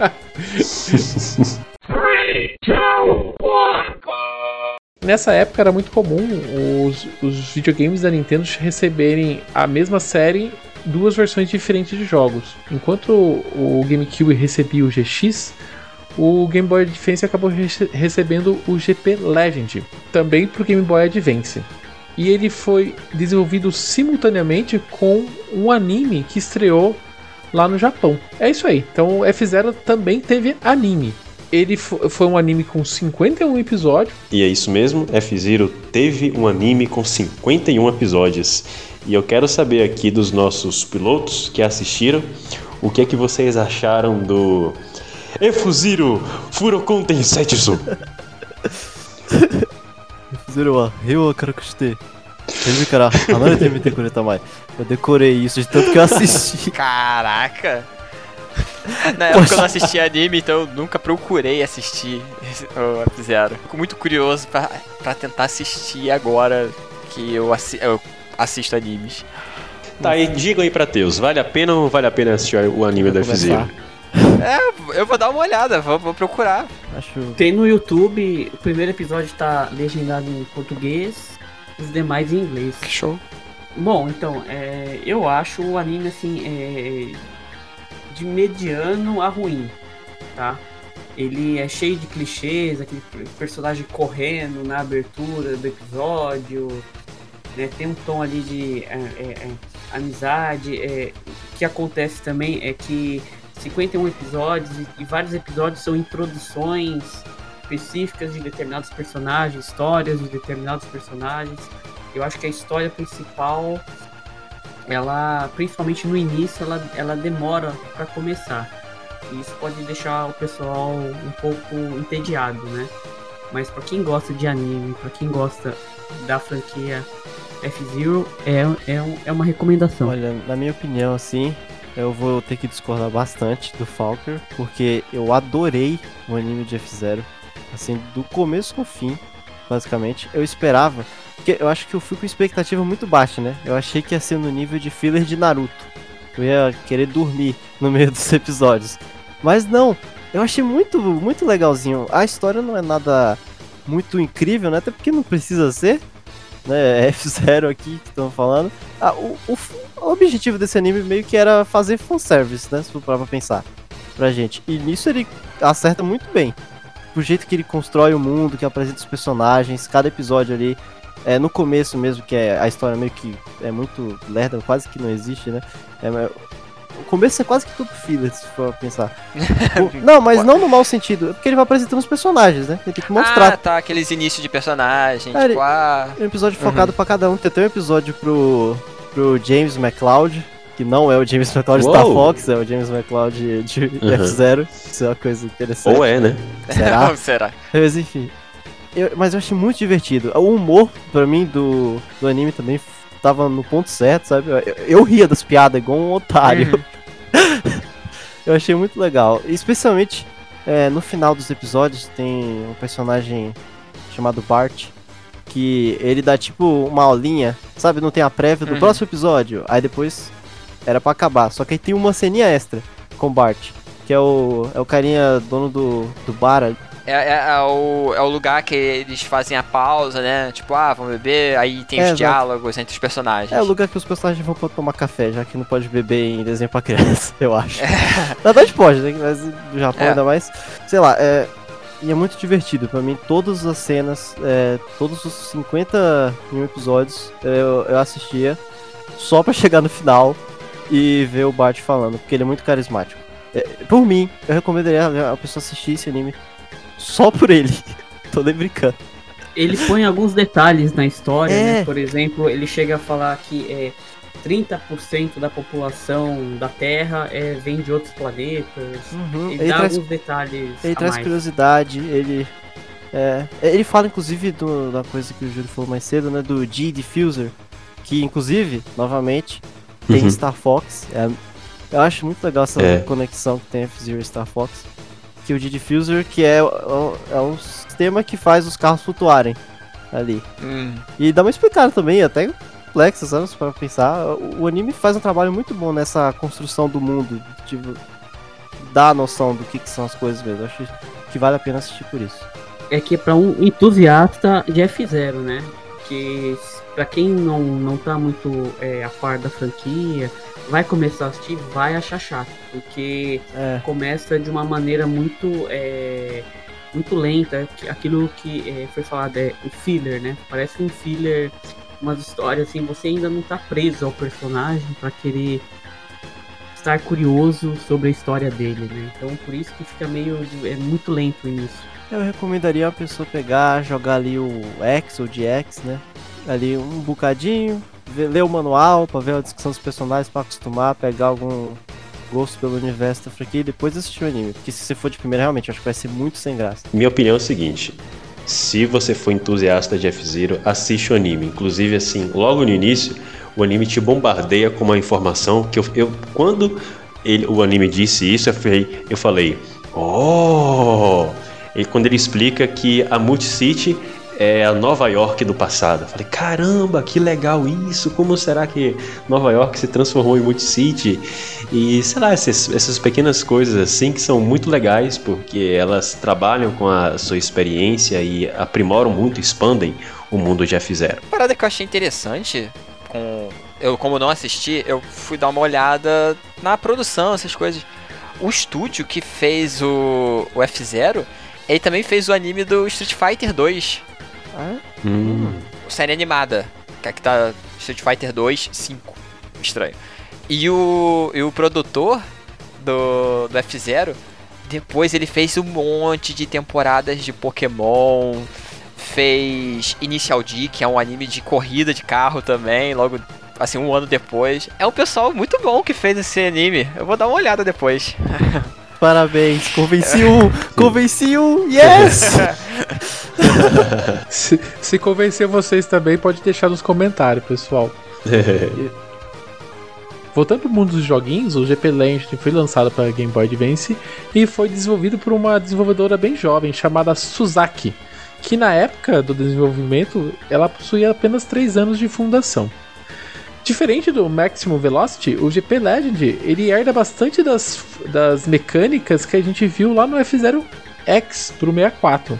Então a gente tem aqui o push vinculado à barra de energia, a possibilidade de destruir os inimigos com os, com os ataques, a classificação das naves pelos critérios de resistência, turbo e controle e tudo mais. Claro que o GP Legend, como a gente disse, né, ele acompanha o anime, então ele traz a narrativa do anime para dentro do jogo, com um modo história com outro, com um modo história de com oito personagens selecionáveis, incluindo o próprio Capitão Falcon, e entrelaça em corridas disputadas ao longo de 11 planetas diferentes. Eu fiquei muito surpreso com Deep Legend, eu comprei esse jogo recentemente, já já estava na minha lista de desejo e, a- e esse podcast foi o propulsor para eu adquirir no Virtual Console do Wii U.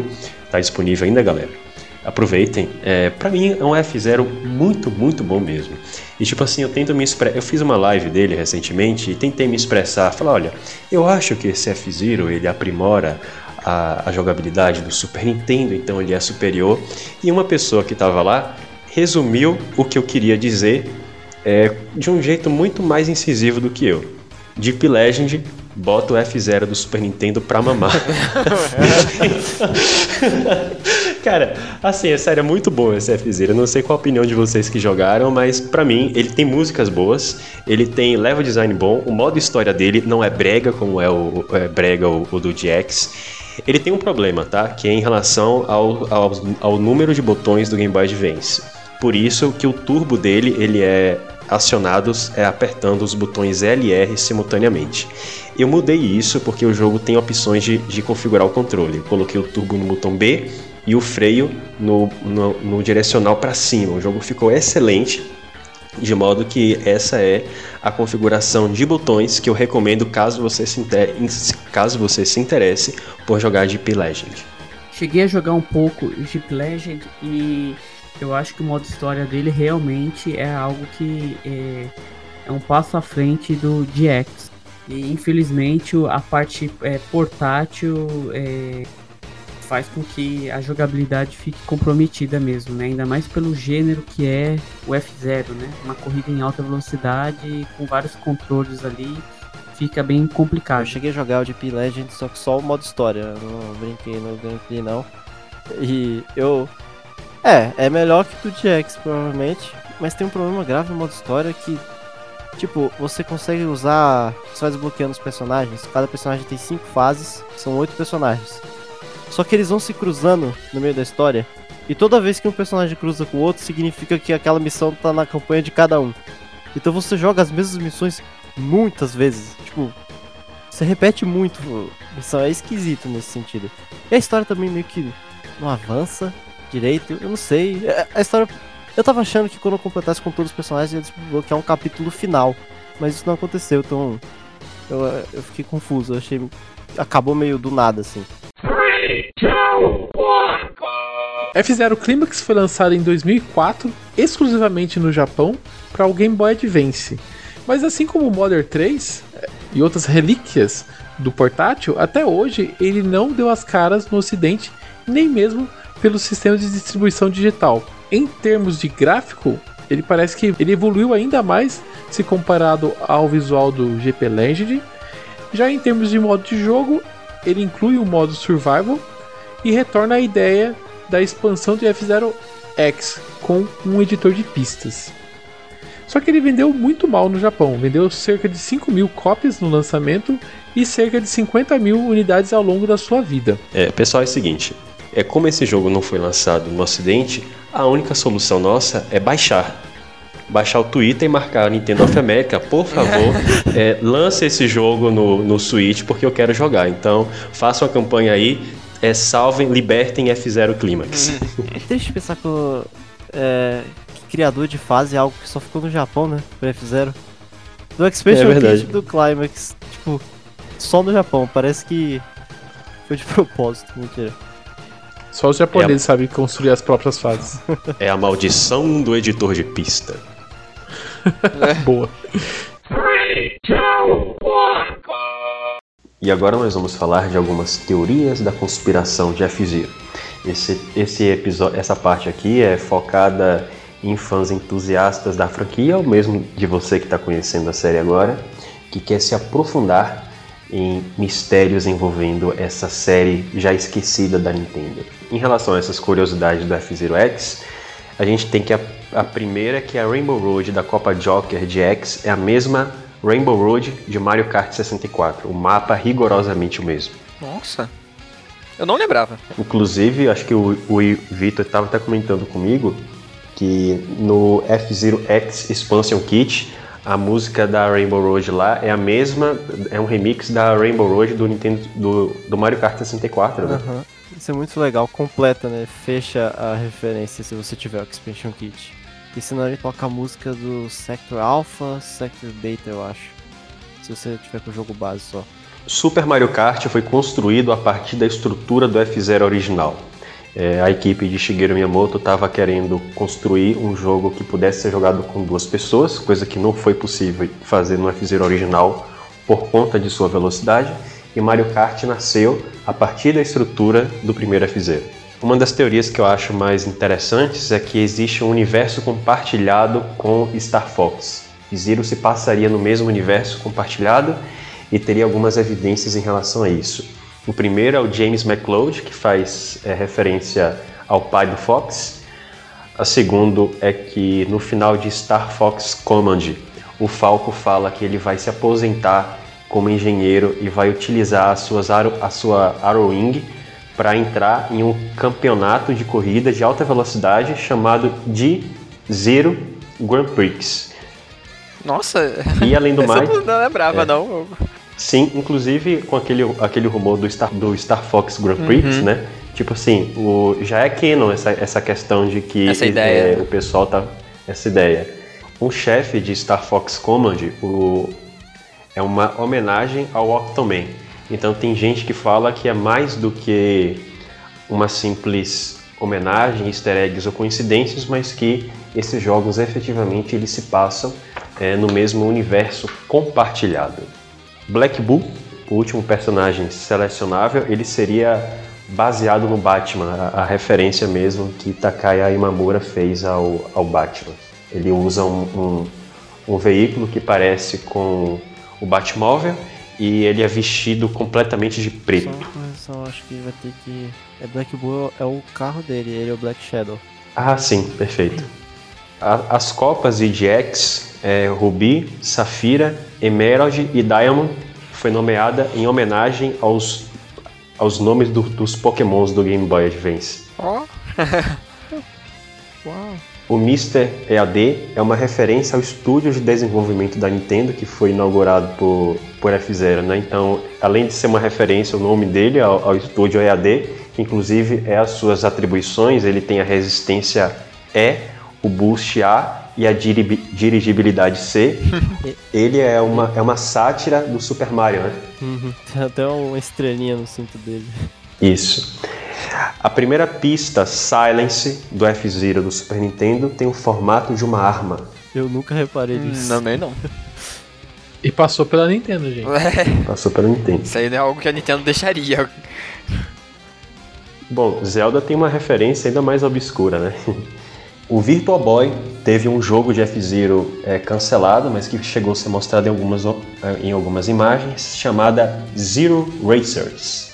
É, na época do desenvolvimento do F-Zero GX, a ND Cube, a subsidiária da Nintendo que fez o Maximum Velocity, estava desenvolvendo um F-Zero para o Nintendo GameCube, mas quando a Sega fez a proposta para o desenvolvimento de do F-Zero, a Nintendo falou cancele esse F-Zero porque vai ser agora, porque será desenvolvido pela Sega.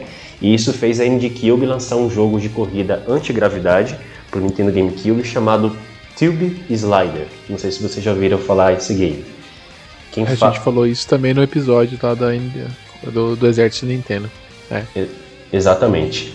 É, e ao propor para a Nintendo fazer um novo F-Zero, a SEGA fez na verdade a proposta de dois jogos. O primeiro era Metroid e o segundo era o F-Zero. E a Nintendo falou: não, é, Metroid vocês não vão fazer, a gente sabe das histórias da Retro Studios também, já tem um podcast sobre isso, mas deu para a SEGA o desenvolvimento de F-Zero. F0 AX está escondido nos arquivos de F0 GX, de modo que se você utilizar o Game Shark, você consegue jogar todo o conteúdo do F0 do arcade no F0 G- GX. Ô, Júlio, então pode vir um bundle do F0GX e o AX pro Switch? Pois é, né? Vai ser difícil utilizar um Game Shark no Switch. Tomara que ele desbloqueie isso é, sem precisar dessa técnica.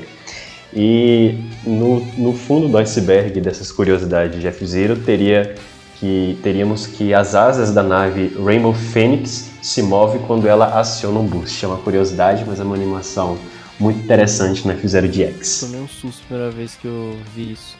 Eu não esperava a animação tão, tão suave, tão complexa. Todas as naves dão boost mó quieto. Só sai foguinho e vai pra frente. Do lado o negócio mexeu. Eu falei, caraca! Os gráficos! Wow, nice graphics. E quanto ao futuro de F0, né? Muitas das séries da Nintendo retornaram das cinzas nos últimos anos. O Pikmin acabou ressurgindo no Wii U depois de nove anos sem ser um jogo. O Kid Icarus renasceu no 3DS depois de quase 20 anos. Donkey Kong Country e até mesmo Star Fox arriscou em um em breve rasante no Wii U. Mas diferente disso, o F0 parece que é uma daquelas séries que não devem voltar tão cedo. Desde o último jogo para Game Boy Advance no Japão, a presença do Capitão Falco se limitou apenas nos relançamentos do Virtual Console e em derivados, como a representação em Super Smash Bros. e as homenagens em Mario Kart 8. O mais próximo de um jogo próprio do Capitão Falco nos últimos anos foi só um minigame, né? O Capitão Falco's Twisted Race, que a gente encontra lá no Nintendo Land. Atualmente, se formos examinar o contexto para um novo jogo da série, temos o seguinte: várias das mentes criativas responsáveis por F-Zero se aposentaram da Nintendo recentemente, incluindo o artista-chefe, o Takaya Nomura. Já a Indie Cube mudou seu foco e hoje ela desenvolve é, games de Mario Party ou e outros jogos de minigame. Enquanto a Suzaki, que foi responsável pelos últimos dois títulos para Game Boy Advance, ela pediu concordata em 2012. Já a Musante Vision, a responsável pelo F-Zero nos arcades e no GameCube, se diluiu em outros departamentos da SEGA. Esse cenário ele parece bastante desolador para um retorno triunfal do Capitão Falcon, mas eu quero saber de vocês se vocês têm esperanças para um novo jogo da série e tendo esperança ou não, por que a Nintendo deveria desenvolver um novo jogo do Capitão Falcon? Eu tenho esperança com o aniversário de 35 anos, né? Eu percebo que a Nintendo dá uma grande é, ênfase a 25 anos, 35 anos, né? Mas isso, assim, é uma ponta de esperança, né? Porque, dado tudo que ocorreu, é, a Nintendo não, não parece estar muito, é, é, muito motivada a lançar F0. Mas vamos ver o que acontece. Pra mim, eu não tenho muitas. Eu não tenho esperanças de retorno de F0. É uma franquia que eu adoraria que tivesse coisa, conteúdo novo, tivesse um novo jogo. Mas sei lá. Eu não vejo a Nintendo fazendo um F0 novo, embora pudesse, sei lá, eles botarem um outro estúdio pra, produzir. É, botar umas mecânicas novas pra, sei lá, ter uma diferenciada, mesmo que se trouxer o jogo antigo, moder é, com modernização e tal, faria chamaria bastante atenção. Eu ainda não tenho a esperança de ver um F0 novo. Eu acho que precisa ter um gatilho em algum momento é, de algum jogo, alguma coisa. Por exemplo, eles relançarem o F-Zero X é, no Virtual Console, no Virtual Console não, né? No Nintendo Switch Online e acabar tendo alguma movimentação da comunidade, alguma coisa nesse sentido para a Nintendo olhar com outros olhos o relançamento de, de X ou então um novo jogo, né? Se a Nintendo voltar com o F-Zero, uma boa ideia, né, de inovação, digamos assim, para usar o que a franquia F-Zero nunca fez, seria implementar online, né? Porque 30 carros na tela, só CPU, hoje em dia daria para fazer isso online, seria muito, muito massa. Seria muito bom. É uma ideia excelente. E eu acho que seria coisa meio que básica, né? Pô, 30 jogadores lá online correndo. Só não, não sei se os servidores da Nintendo aguentam. Exato. o desempenho que a gente viu ultimamente aí no Switch, como é que tá online, ia ser impossível o F0. 30 pessoas. É. Jogo engasgando, teria que melhorar o online primeiro. É, a minha percepção sobre o novo jogo da franquia é o seguinte, tá? É, na verdade, eu acho que existe demanda, tá?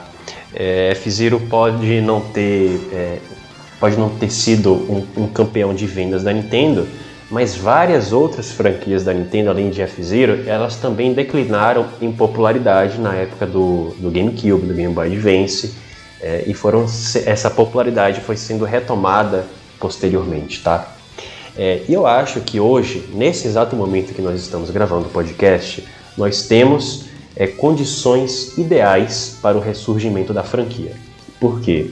É, o Mario Kart 8 ele ainda ele vende absurdamente bem.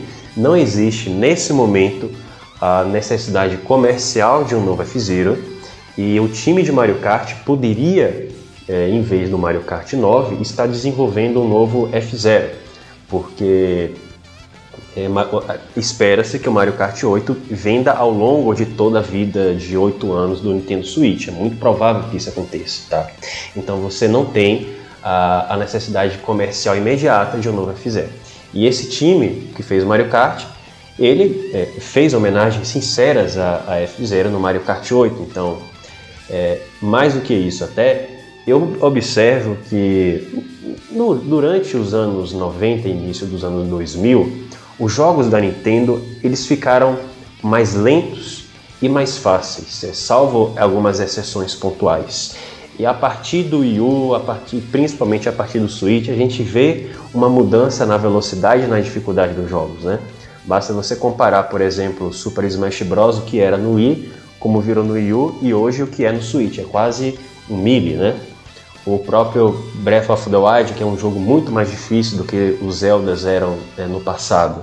Então eu acho que o mercado ele está se reacostumando com a dificuldade. Eu acho que Dark Souls, por exemplo, com todas as controvérsias que existem sobre esse jogo, mas ele, eu entendo que Dark Souls foi um, rompimento com o que a indústria estava é, fazendo no passado de jogos é, cinematográficos e jogos que você é, perdia e você voltava no último checkpoint que estava a poucos segundos antes da sua morte e tal.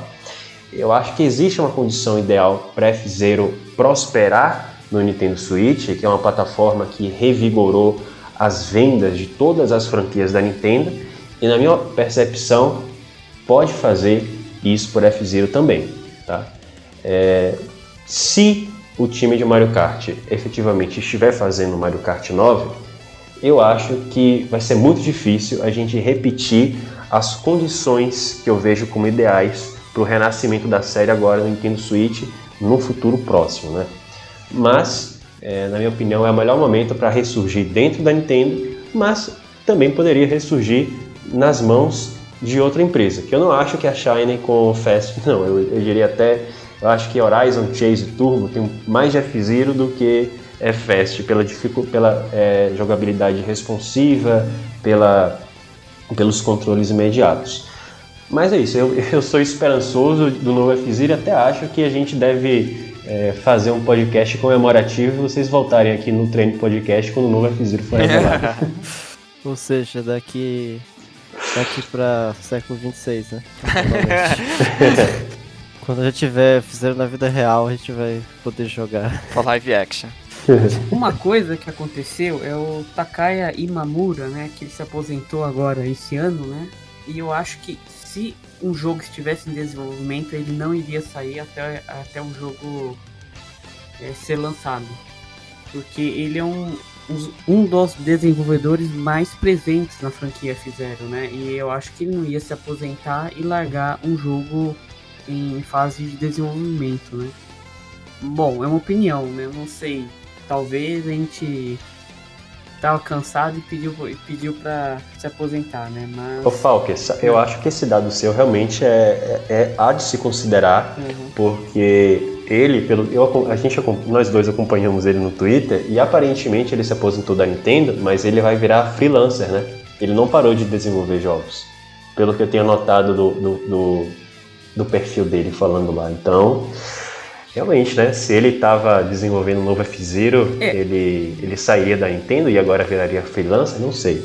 É, não sei. Eu, eu senti mais ele se oferecendo do que ele realmente com algo. É projetado, né? Então, eu acho que talvez uhum. até com um lançamento futuro de um F0, a Nintendo pode até é, pegar ele ali para participar da produção, né? Ele não está descartado, uhum. mas se já estivesse em desenvolvimento, eu acho que ele é, iria ficar até, até, o, até a fase final do, do jogo. Bom, é uma uhum. opinião. O engraçado é que em certa oportunidade, no, na época do Miiverse, quando o Capitão, o, o Capitão Falcon foi revelado para Smash 4, o Sakurai postou no Miiverse o, a imagem do Capitão Falcon e escreveu assim: Meu bom e velho Capitão Falcon, quando você terá um jogo só para você? em relação ao futuro do F0, eu, eu primeiro ponto é que assim, eu gostaria muito que a Nintendo revisitasse as séries dela. Eu já falei alguns momentos sobre isso já. É, eu gostaria muito que a Nintendo revisitasse e trouxesse outros jogos, outras séries pro Switch, de alguma forma, sendo reinventado, utilizando esses personagens, porque existe um, um mix de conteúdo antigo é, guardado nas gavetas da Nintendo que ela acaba não utilizando. Então, é, ela mesmo usar ela deixar parceiros utilizar, eu acho que sempre é de grande valia. Pro outro lado, eu vejo que a Nintendo vem é, muito focada em acessibilidade, os seus jogos serem os mais acessíveis possível.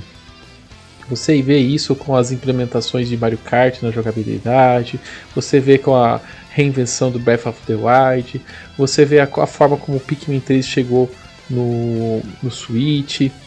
E quando eu, eu vou pensar em acessibilidade para F0, eu não sei se isso se encaixa tão bem. F0 me parece uma franquia tão puxada pro hardcore que é justamente o que a Nintendo não costuma focar nos dias de hoje. Então é aquela, aquele misto assim, putz, seria super legal a Nintendo voltar a investir num jogo nesse estilo e nessa, nessa proporção. Ao mesmo tempo eu não, não reconheço a Nintendo dos dias atuais é, entrando nesse barco. Então fica lógico o nosso desejo que a Nintendo revisite, que a Nintendo dê acesso a esses jogos que estão guardados e escondidos nos consoles antigos dela e que ela reinvente talvez F0 e que coloque para jogo novamente. Bem, mas essas são as nossas opiniões sobre a franquia F0. Você concorda? Você discorda? O que você achou desse programa? Se você está no YouTube, deixa aqui embaixo nos comentários. Se você não está inscrito, pode se inscrever, dar um curtir e, o mais importante, compartilha com os seus amigos. Eu queria que o pessoal se despedisse e deixasse suas redes sociais e dissesse qual é o F0 preferido. Bom, mais uma vez obrigado aí pelo, pelo convite.